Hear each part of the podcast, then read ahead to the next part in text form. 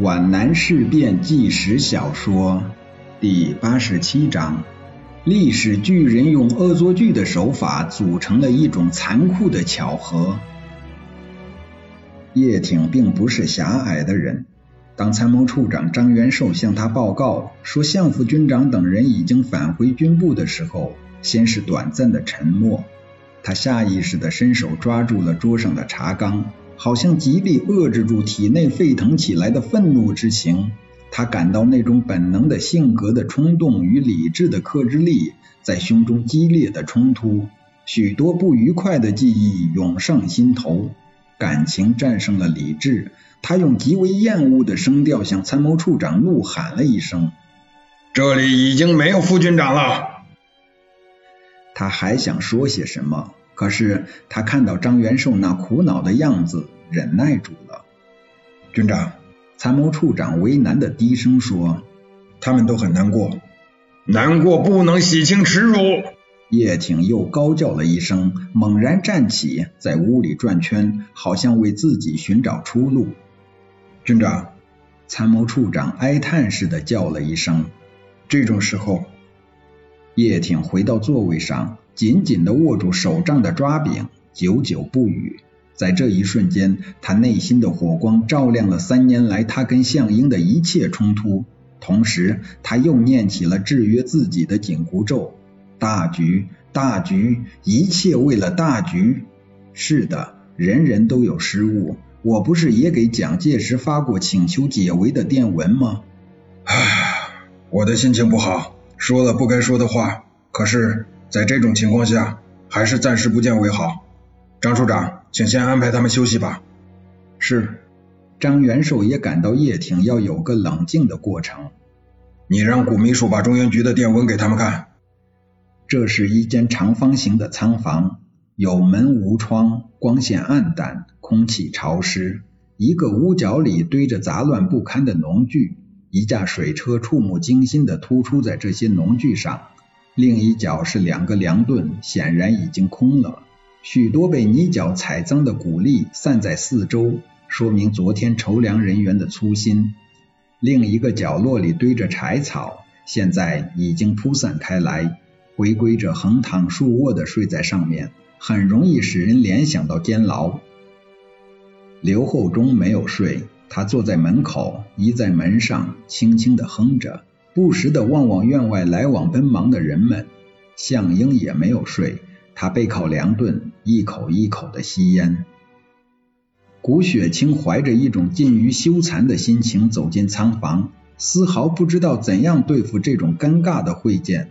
看到这些平日极为亲密的首长的处境，心头升起一阵阵酸楚。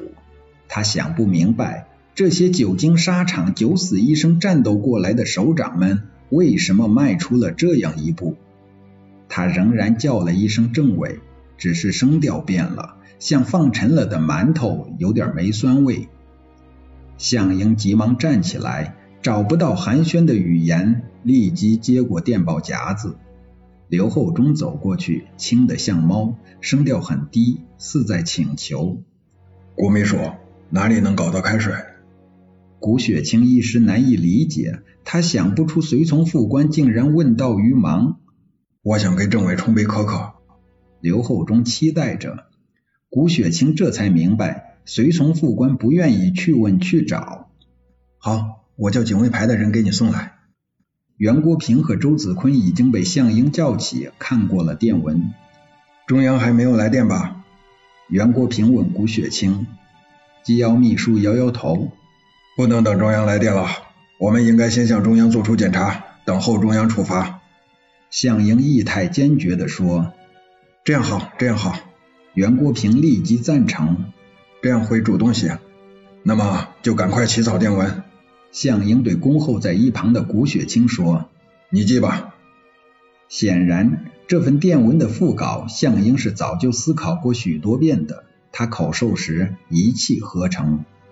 今日已归队，前天突围被阻，部队被围于大鲁山中，有被消灭极大可能，临时动摇，企图带小队穿插绕小道而出。因时间快要天亮，曾派人请西夷来商议，他在前线未来，故临时只找着国平及子坤等同志。至九日即感觉不对，未等西夷及其他同志开会，并影响甚坏。今日文武团在附近，即赶队到时与军部会合。此次行动甚坏，以后中央处罚，我坚决与部队共存亡。郭秘书，电报用我的名义派发，开发前请给叶军长和梁普同志看一下。政委，应该由我们两个人联名。袁国平说：“干嘛两个人？难道没有我的份吗？”周子坤对机要秘书说：“三个人。”不不，向英说的急切而又坚决。我是主谋，你们只是服从。这个错误当然应该由我承担。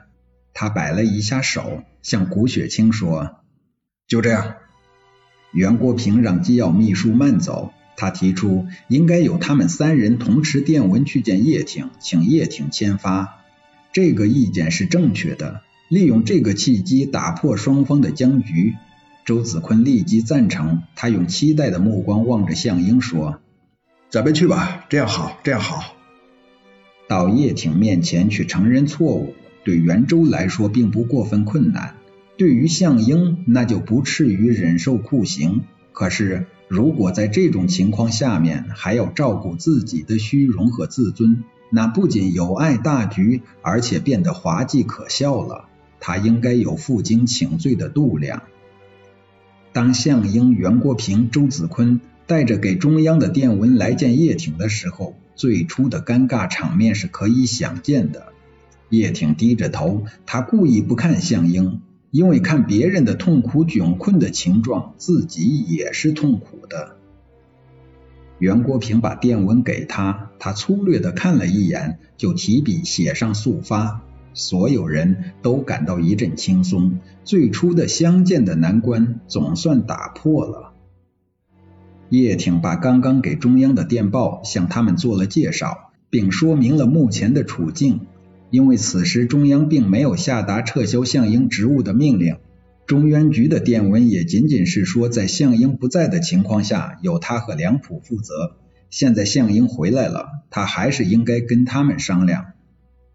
叶挺忽然想到，他最先发给中央的电文有许多情况没有讲明确。既然项英已经回归，他应该再补发一电，在项英的检讨离对错误的电文之后再行发出。叶挺又以他与项英的名义起草了一份电文，跟两小时前所发的电文略有不同。我全军被围于泾县茂林以南，准备固守，可支持一星期。请以党中央及恩来名义向蒋顾交涉，以不惜全面破裂威胁，要顾撤围或可挽救。上下一致，决打到最后一人一枪。我等不足惜。一周后如无转机，则将全部覆没，判立誓。这次电文就明确多了，不仅定下可支持一周的缓冲时间，提出了则将全部覆没的严重后果，而且判立誓。这就可以从中央的立誓中做到心中有底，项英无条件的同意。忙中出错，这个电文又出现了一个明显的错误，但在当时竟然没有一个人察觉。这个错误就出在可支持一周上。这个支持一周是叶挺从需要出发的，而不是从可能出发的。他粗略计算，他们电文发出，中央收到，研究，再向蒋介石交涉、谈判、争执，蒋再做出让步，下达解围命令，要完成这些层次，没有一周时间是办不成的，这是需要。但以现有的兵力，在内无粮弹、外无援兵的情况下，能够坚守一个星期吗？不能。这个时候，反倒是周子坤比较清醒。他非常婉转地向叶挺说明，请中央向蒋顾交涉恐怕靠不住，以全面破裂威胁，中央在没有做充分准备前，未必能下此决心。这样关系全局的决策不可能在短短的几天内完成，而被围部队却不能等待。他还估计到，蒋介石很可能明令撤围，在暗中却是以网打尽。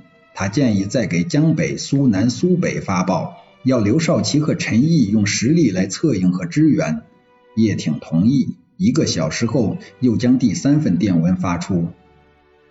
我军傅秋涛两个团已打到泾县宁国间，于军被围于茂林附近山地，敌大我五六倍，突围困难，死守硬拼到最后一人，为粮弹不济，恐守不住，请中央设法以全面分裂协讲，或能挽救，并示方针。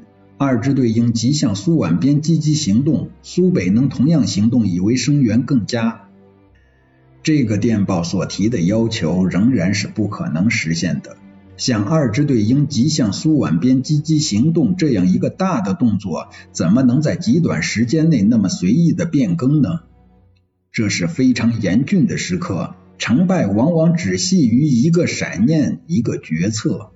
在这样的成败关头，竟然没有想到一个很容易想到的解救之法，我们应该责怪哪个？似乎谴责的矛头应该理所当然的指向项英。从开始选择北一路线到否定叶挺不惜代价打下星坛的主张，肯定是错了。这个错误导致全军陷入重围，再联系到他的中途动摇、擅自离队，那就更为严重了。如果对当时事件的复杂性缺乏必要的理解，如果用形而上学去解释这个事件，如果带有某种政治偏见去研究这个事件，那就会把片面的设想代替了实事求是的正确结论，那就会用谬误的推断代替了真理的声音。叶挺力主不惜代价攻下星坛的主张，相对来说是正确的。他习惯于北伐的战法，那时敌人还没有完成合围部署。而我军尚熟出战，士气正盛，建制完整，粮弹尚足，一鼓作气杀出重围是可能的。在这里，历史巨人用恶作剧的手法开了个大玩笑，组成了一种举世罕见的巧合。这种巧合是残酷的。当叶挺正确的时候，决定权却在项英手里。项英习惯于三年游击战争的打法。他不主张强打硬攻，他主张分散游击而不主张拼，这是历史的局限，既怪他又不能怪他。项英既然握有决定权，当然也就产生了用分散游击否定拼的决策。谁不按照自己认为最合理的方案做出抉择呢？而当强打硬拼已经注定挽救不了全军覆没的命运时，用游击战术分散突围是不是唯一合理的战术选择呢？遗憾的是，当项英正确的时候，决定权却在叶挺手里了。